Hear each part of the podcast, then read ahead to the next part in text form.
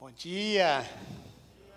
Puxa, que bom ver tanta gente aqui. Já fazia um tempo que a gente não tinha esse contato. Eu, pelo menos, né? O pastor já está aqui a, a, fazendo alguns cultos, mas para mim é um privilégio poder ver vocês novamente. A gente de longe ainda dá um tchauzinho, aquele abraço virtual. É muito legal isso. Que bom ver a igreja. A igreja é corpo e o corpo sente a falta do outro. Né? Os órgãos precisam funcionar juntos e crescer juntos. E você que está em casa, sem dúvida, a gente sente uma falta muito grande de você e gostaríamos de vê-los aqui também com a gente. Estava aqui escutando o pastor falando sobre Cobenha e eu tive o privilégio de poder dar um pulinho em Cobenha com um dos presbíteros da nossa igreja, nosso irmão Eli Matos e foi uma viagem fantástica. A gente chegou lá na casa dele, ele com aquela alegria, toda a sua família, levou a gente para conhecer as 11 é, populações que estavam ao redor ali do bairro, que são populações em comunidades que não têm uma presença evangélica. É interessante, não tem uma igreja naquelas regiões ali do lado, os pequenos povoados é, é, com milhares de pessoas e sem nenhuma presença é, do Evangelho ali. E o nosso Daniel Demais, sua esposa Vanina, ali, ali sendo a presença de Cristo naquele lugar, num lugar tão carente. E, e, nós fomos ver onde ele faz o culto, ele faz o culto na garagem é, da sua casa com 50 pessoas ali naquela garagem, todo mundo apertadinho. E agora, durante a pandemia, eles tiveram que parar, mas eh, estão atendendo muita gente que viram o testemunho deles ali naquele lugar e, e, querem, logo após a pandemia, estarem junto com eles. Disseram para a gente: nunca trabalhamos tanto quanto estamos trabalhando agora. Eu queria te animar te animar a entrar nesse projeto da nossa igreja, da oferta de gratidão, se você é, poderia reservar alguma coisa do teu, é, daquilo que você vê todo ano, para que outras pessoas, assim como você e eu, possamos ter esse privilégio de adorar a Deus num lugar tão gostoso como esse aqui. Muito bem, hoje eu, é, dentro da nossa série, a, a minha palavra é sobre quem nós somos. Somos o que somos. E o Senhor vai dizer para a gente, num dos momentos que ele leva os seus discípulos ao monte, e começa a ensinar os seus discípulos o que significa ser um cristão, ser um pequeno Cristo, ser um seguidor, ser um imitador. Você sabe que a palavra discípulo, talmidim, ela significa um seguidor, um imitador. Se você quer ir mais fundo, ela poderia significar também ser um aderente.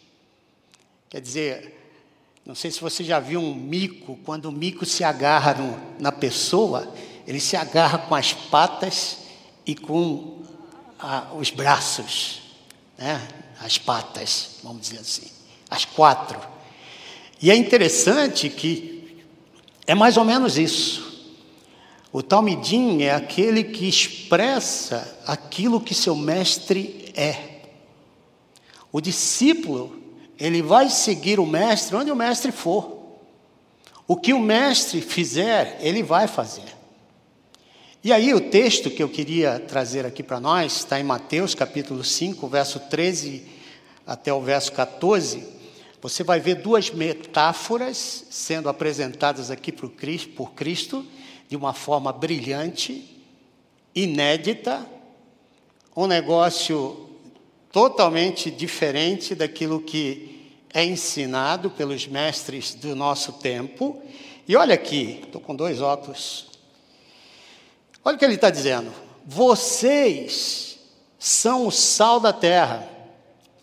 Mas se o sal perder o seu sabor, como restaurá-lo? Não servirá para nada, exceto ser jogado fora e pisado pelos homens. E aí ele fala uma segunda metáfora: vocês são a luz do mundo.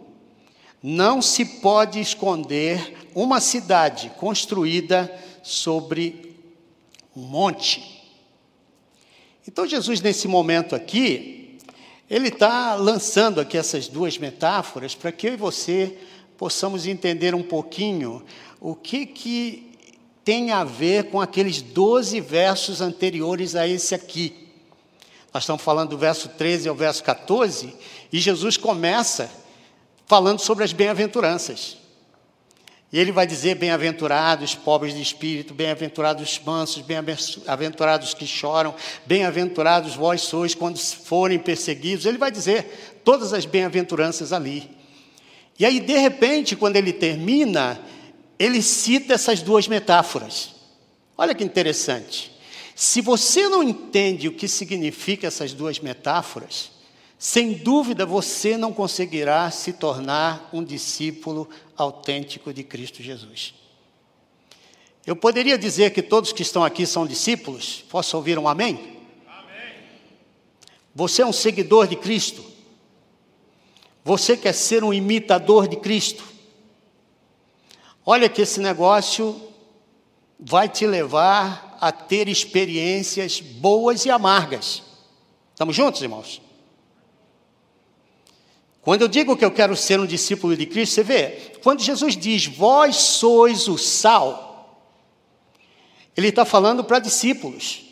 Ele não está dizendo para outras pessoas, qualquer outra pessoa é, que gostaria de simplesmente fazer parte de um grupo, ou ser membro da Igreja Batista do Morumbi. O que o Senhor está dizendo aqui, e Ele está identificando, vós, nós, Somos o sal. Não há opção. Amém? Somos discípulos? Eu vou fazer essa pergunta sempre, tá? Porque é importante você entender que ser um discípulo de Cristo, você tem uma propriedade que tem a ver com o teu caráter. Na verdade, quando Jesus está dizendo aqui, vós sois o sal, ele está dizendo o que você é, o caráter que você tem. Quando ele diz vós sois a luz, ele está dizendo o quanto que você deve resplandecer aquilo que você é, onde você está e onde Deus te colocar. Isso aqui tem a ver com discipulado. Isso aqui tem a ver com identidade. Olha que interessante, Jesus sabe que seus dias são curtos. Quando Jesus está falando com os discípulos, ele está no começo do seu ministério, ele pega todos aqueles discípulos, aqueles que diziam: Eu vou te seguir, eu quero ir contigo, onde quer que tu vás, eu irei. E aí ele leva para um monte, e senta lá naquele monte com os seus discípulos e começa a dar um treinamento intensivo sobre formação de caráter. E é interessante o que Jesus está fazendo aqui, porque ele sabe: eu só tenho três anos e meio, eu vou para a cruz. Aliás, teve um dia que o Senhor disse assim: Pai, eu não oro só por esses aqui. Em outras palavras, eu não estou orando só por esses onze discípulos, doze discípulos, mas por aqueles que através deles virão a me conhecer. Você vê, o Senhor estava falando da gente dos discípulos. E aí ele vai, e eu queria ficar só na primeira metáfora. Vós sois o sal, porque só essa aqui já vai dar para a gente aqui os minutos que eu preciso para poder expor essa palavra. Ele está vislumbrando um movimento de discípulos caminhando entre as nações, refletindo o seu amor. Posso ouvir um amém? Então, que tipo de discípulo Jesus espera para o cumprimento dessa tarefa? A primeira metáfora aqui, ela tem a ver com caráter. Ou seja, você é o sal. Não tem opção. Agora, por que, que Jesus nos identifica com sal? Não podia ser ouro, não podia ser um negocinho mais atraente? O ouro né, é mais bonito. Tem gente que gosta desses títulos. Ah, você é uma, uma pérola de Jesus. Mas o Senhor fala: não, vocês são sal. Sal só serve para salgar, irmãos. Se ele perder essa propriedade, não tem mais nada.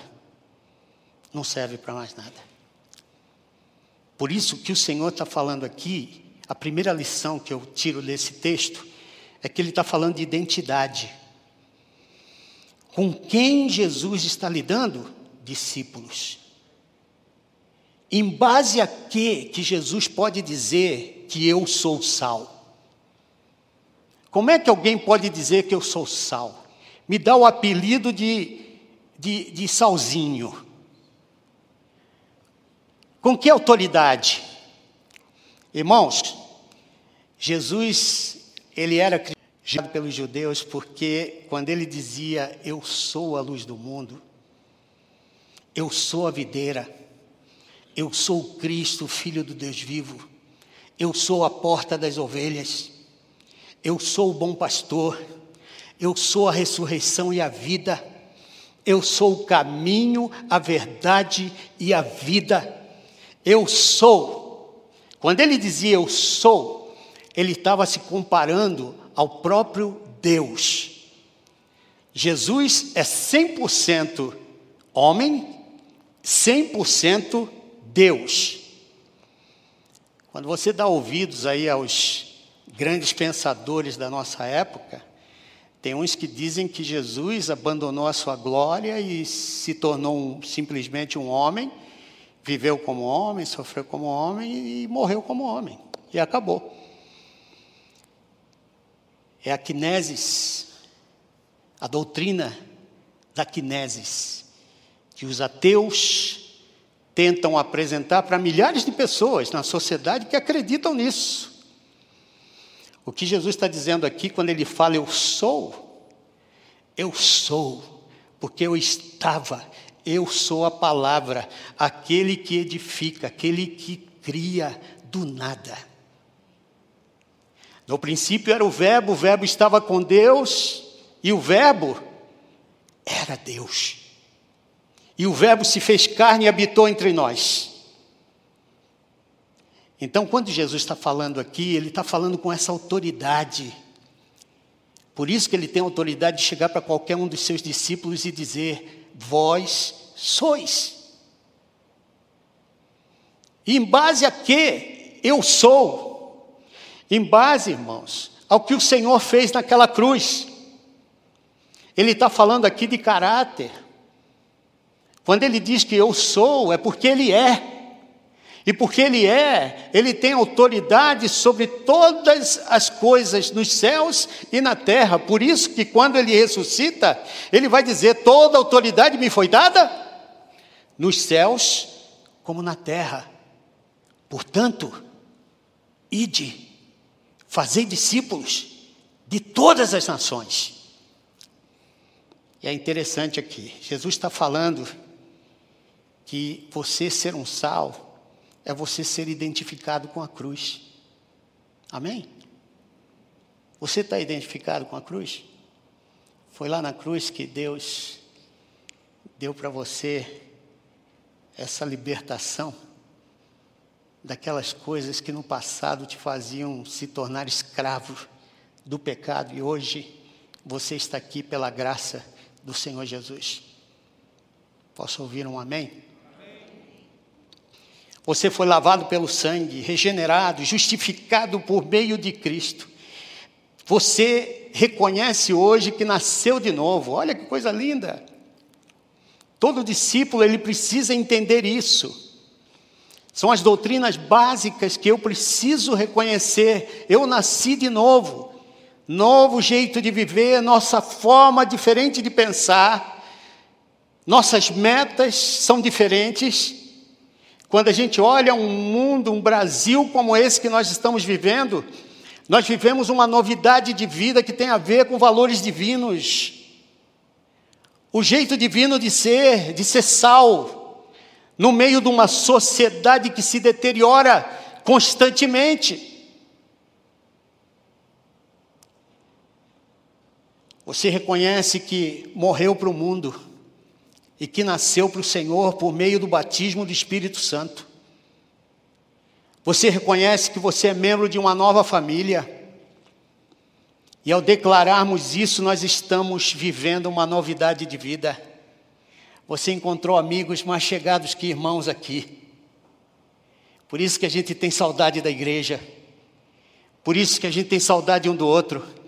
Por isso que a gente quer abraçar um ao outro. Porque corpo é isso.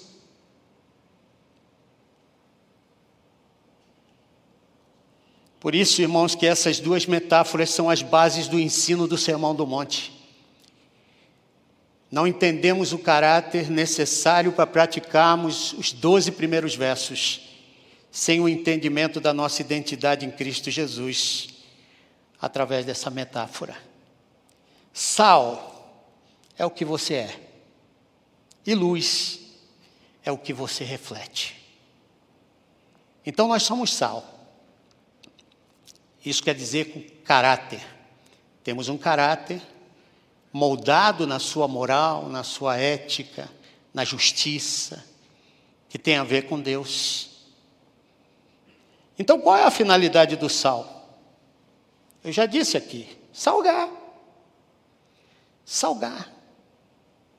Toda aliança e contrato no Velho Testamento tinha um elemento do sal. É interessante que quando uma pessoa fechava um contrato, ele dizia: tem pão e sal nesse acordo.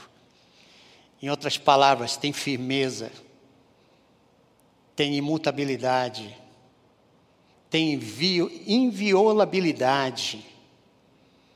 Tem algo aqui que não se quebra. Tem palavra, sim, sim, não, não.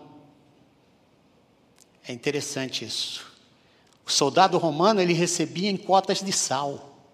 Aliás, a palavra salário vem do latim salarium, que significa o salário do sal. Para você ver a importância do sal em tudo que se falava no Velho Testamento e até mesmo no Novo Testamento. Irmãos, quando somos questionados por esses homens do mundo, e essas ideologias que a gente vem é, enfrentando constantemente, que sempre causam uma surpresa para a gente, que criam leis, que fazem a gente até muitas vezes questionar aquilo que nós cremos. Quando esses homens começam a, a questionar a tua cosmovisão sobre quem é Deus, quem é o Espírito Santo, quem é Jesus, quem é a família, o que, que é esse negócio de, é, de religião? Quando todas essas questões vêm sobre você, você é o que você é. Você é sal. Você reflete aquilo que não muda, aquilo que não volta atrás em Sua palavra, aquilo que é imutável, aquilo que tem foco, aquilo que não disfarça, aquilo que não vende uma verdade por uma falsa amizade. Há muita gente que está vendendo verdade por falsa amizade. O discípulo do Senhor, ele vive a verdade o tempo todo, porque ele sabe quem é o seu Senhor, ele sabe de onde ele saiu, como ele foi comprado. Eu, eu estudo sociologia que há muitos povos civilizados do mundo, na última parte do século XIX, havia um grande senso de otimismo motivado por ideias evolucionárias, tecnologia.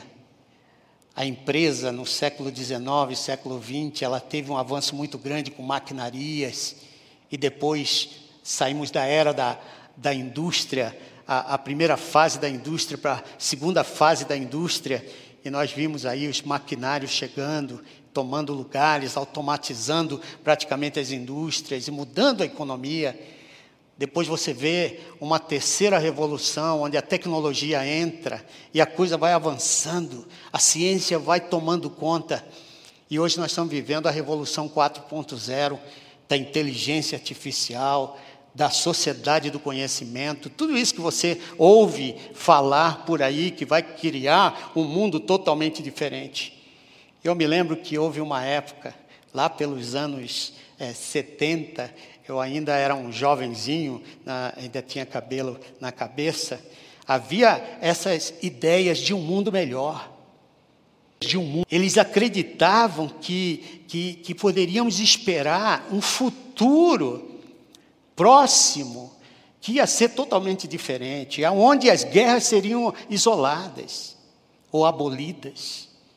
Eles esperavam também que as doenças encontrariam curas que o sofrimento seria eliminado e que a discriminação cessaria. Irmãos, sabe qual é o grande segredo para racismo, para tudo isso que você vê de discussão aí no mundo? É Jesus no coração dessa nação. Porque quando Jesus entra, ele restaura completamente aquilo que ele quer em cada um de nós. Vós sois o sal. Sem Cristo, não há esperança para esse país, nem para esse mundo.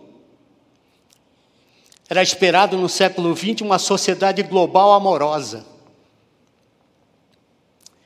Uma sociedade cujos cidadãos se tornariam progressivamente iluminados, conforme o conhecimento aumentasse. No entanto, independente do otimismo, o século XX foi um dos séculos mais sangrentos que tivemos na história. Isso prova, irmãos queridos, que a tecnologia, a ciência pode crescer, avançar, criar benefícios, mas também pode criar e tem criado um ambiente totalmente, totalmente inóspito para aqueles que estão vivendo nesse mundo. Quando Jesus está falando aqui no monte, a um grupo de indivíduos que eram até insignificantes em sua influência social, ele está dizendo, vós sois o sal da terra. Ele está enfatizando aqui que há um grupo humano que tem identidade, que influencia, que tem valores, valores que não podem ser mutáveis. Que sua influência geográfica é a terra inteira, porque de Deus é a terra e tudo que nela há. Ele dá aqui a entender que Deus quer agir no interior dos homens de todos os lugares e todas as culturas, em base a uma identidade e missão. Amém? Por isso que quando o Senhor diz, toda autoridade me foi dada nos céus e na terra, portanto, ide, Ele está enviando sal. Sal para a sociedade. Não fique pensando que Ele está chamando missionários. Não fique pensando aqui que eu estou falando de hoje, ah, sal da terra, o pastor vai falar e daqui a pouco vai desafiar a gente para ir para a Índia. Não, irmãos. Nós estamos falando de caráter o que você é em qualquer lugar que você esteja. Se Deus te mandar para uma missão da tua empresa, lá do outro lado do mundo, você é sal. Se Deus está te enviando para a tua faculdade, você é sal. Se Deus está te enviando para o teu trabalho, amanhã você é sal. Se Deus está te mandando é, numa discussão que vai envolver autoridade bíblica, você é sal. Amém? Você é sal, é a tua identidade, como discípulo de Cristo. A missão do discípulo é a terra. Você salga aonde você está. Na verdade, eu tenho um jargão aqui que missão começa onde você está e termina onde Deus quiser. Se você está em Cristo, se você é um discípulo de Cristo, aonde você está, você tem a capacidade de preservar esse lugar. Porque essa é uma das características do sal. Sal preserva. Você salga aquilo que está fora da validade, que está em putrefação, que não tem preservação, que é impenetrável. Por quê? Porque você é o que você é: sal. Amém? Você vê, queridos? Não há opção para a gente. A opção é que você constantemente busque estar próximo do Senhor. Sodoma e Gomorra, você conhece essa história? Sodoma e Gomorra. Você se lembra que o Senhor, escutando a oração de Abraão, Abra, Abraão orava: Senhor, se tiver dez justos naquela cidade, você vai destruir aquela cidade? Eu creio que Abraão deve ter contado quantas pessoas tinha na família de Ló, que era o seu sobrinho. Diz a palavra de Deus no capítulo 14, verso 12 em diante de Gênesis, que ele tinha filhos e filhas. Contemos, dois filhos, no mínimo, duas filhas, ele e a mulher, dois genros que estavam para casar com suas filhas, ele já tinha aqui o quê? Nove pessoas. E quando Abraão faz a oração, se tiver dez, você vê, esse homem não foi sal para dez pessoas naquela cidade. E por causa de dez pessoas que não haviam justos naquela cidade, toda a cidade foi destruída. Você vê, queridos, a razão do Senhor Jesus está dizendo que nós somos sal é porque essa terra precisa de preservação. E quando eu falo terra, eu estou falando da população desse mundo. O Senhor não está feliz com o que está vendo. E há um povo que conhece da sua justiça, da sua graça, do seu amor, da sua misericórdia, que não precisa levantar bandeira, mas precisa viver a fé viver os valores, viver os princípios que o Senhor ensina para a gente na Sua palavra. Nossa casa, nosso trabalho, nossa cidade, nosso país, o mundo apenas terá equilíbrio, irmãos, em todos os sentidos, se os cristãos, de posse do seu caráter, esse caráter vivo, expressam a sua natureza em tudo que faz. Estamos juntos? Então, o discípulo, como sal, ele também tem a capacidade de penetração. Como é que está a tua vida aí penetrando nas coisas? Quando você está no dia a dia, você tem essa, essa facilidade de penetrar os lugares onde estão escuros e ser luz. E começar a colocar ali, naquilo que está se destruindo, a vida. Isso significa que todo cristão, discípulo de Cristo, ele tem essa propriedade de andar pelas ruas, observando as coisas, orando, pedindo a Deus transformação caminhando, buscando como eu posso ser parte daquilo que está acontecendo, para que esse lugar possa ter preservação através da penetração da minha vida nesses lugares. A igreja primitiva, quando ela sai, cheia do Espírito, ela é um exemplo. As pessoas queriam fazer parte daquela igreja justamente por ver a vida dos seus, dos seus queridos. Eu acho que deveria ser muito bonito ver o amor que tinham as pessoas entre si, de ver que os ensinos que Jesus passava era prática na vida de cada um deles.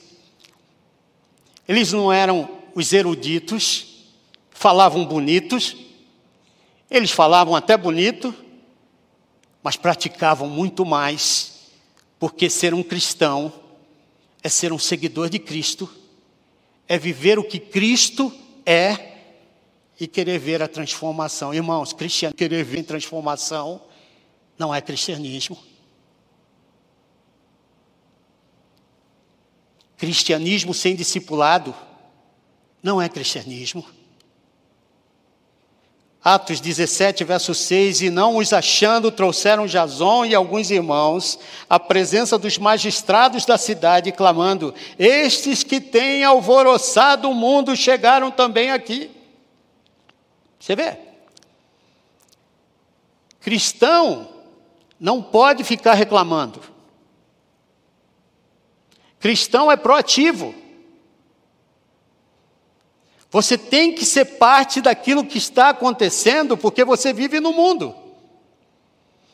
Pai, eu te peço que não os retire do mundo. O Senhor está dizendo isso. Nós estamos no mundo, mas não somos desse mundo. Estamos juntos, irmãos? Você já foi comprado. Você tem que entender isso.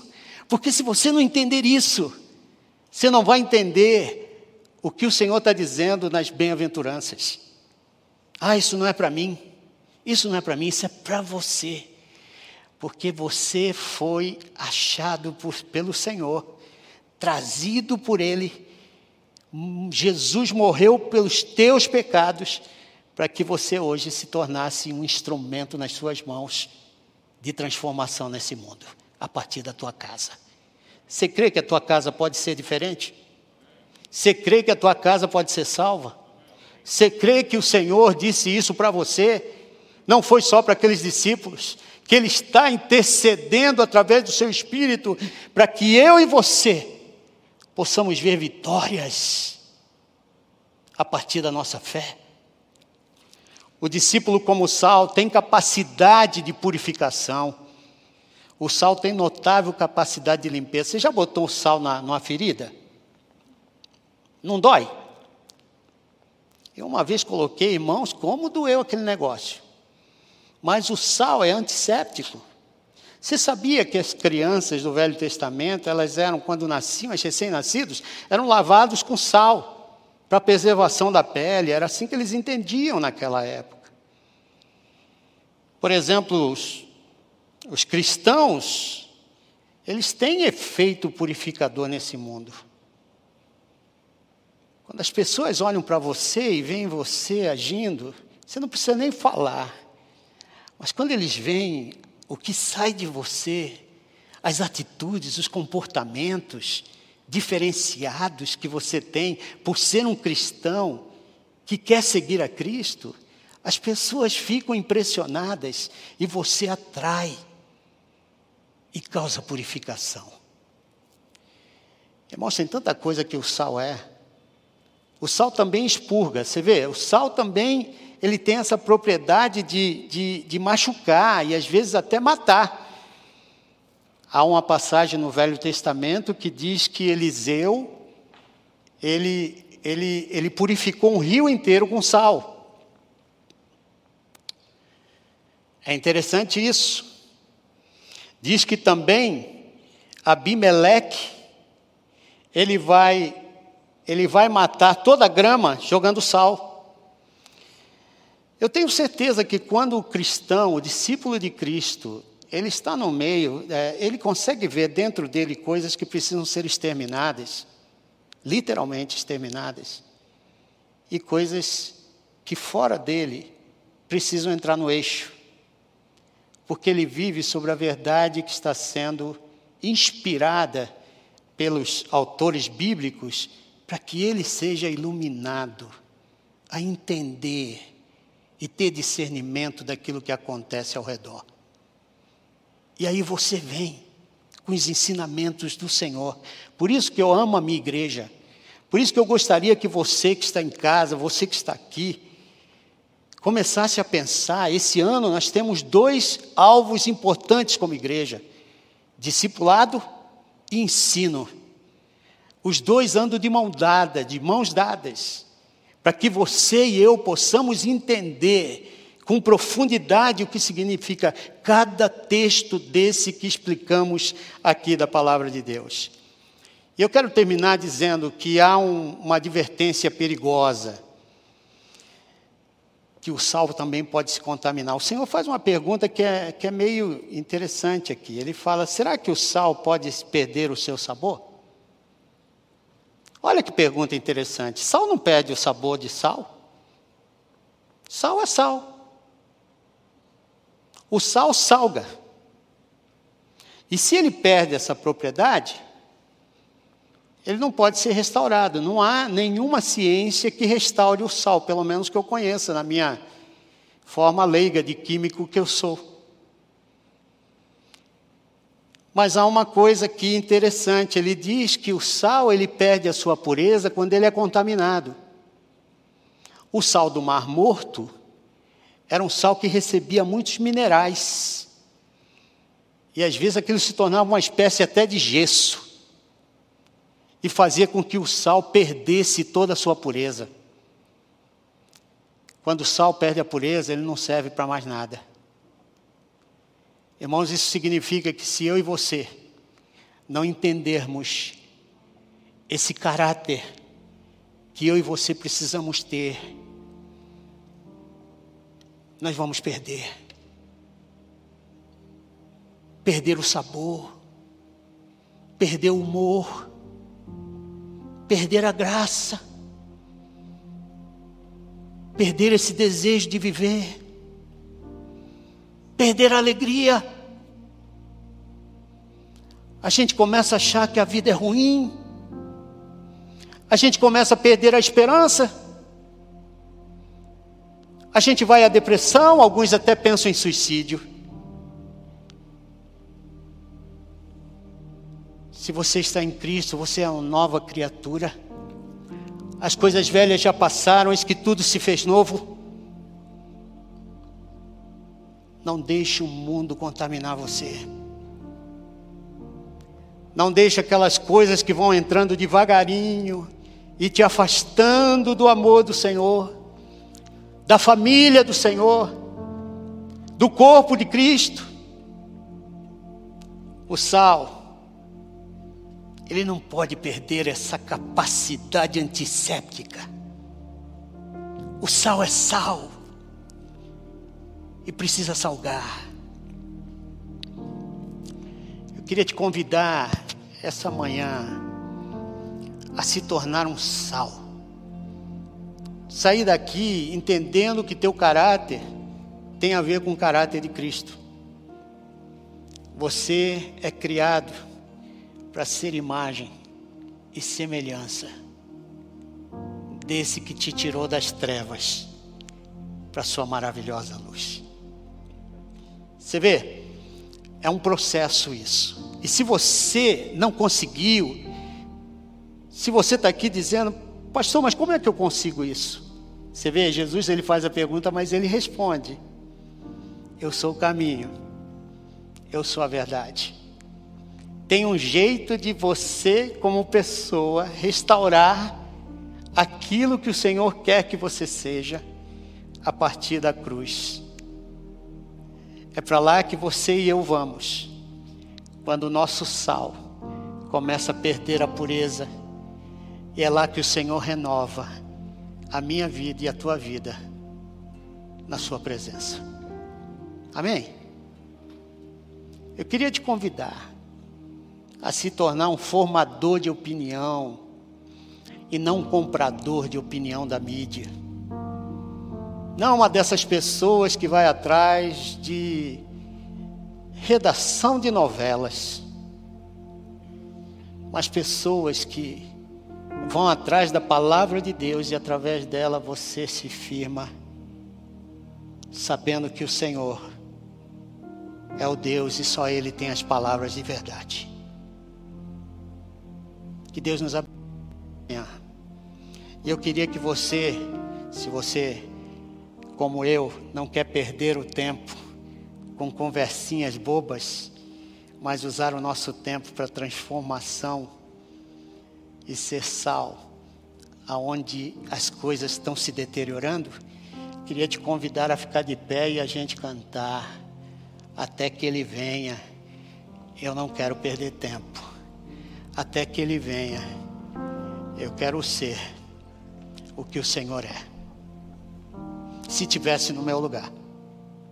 Se ele estivesse no meu lugar.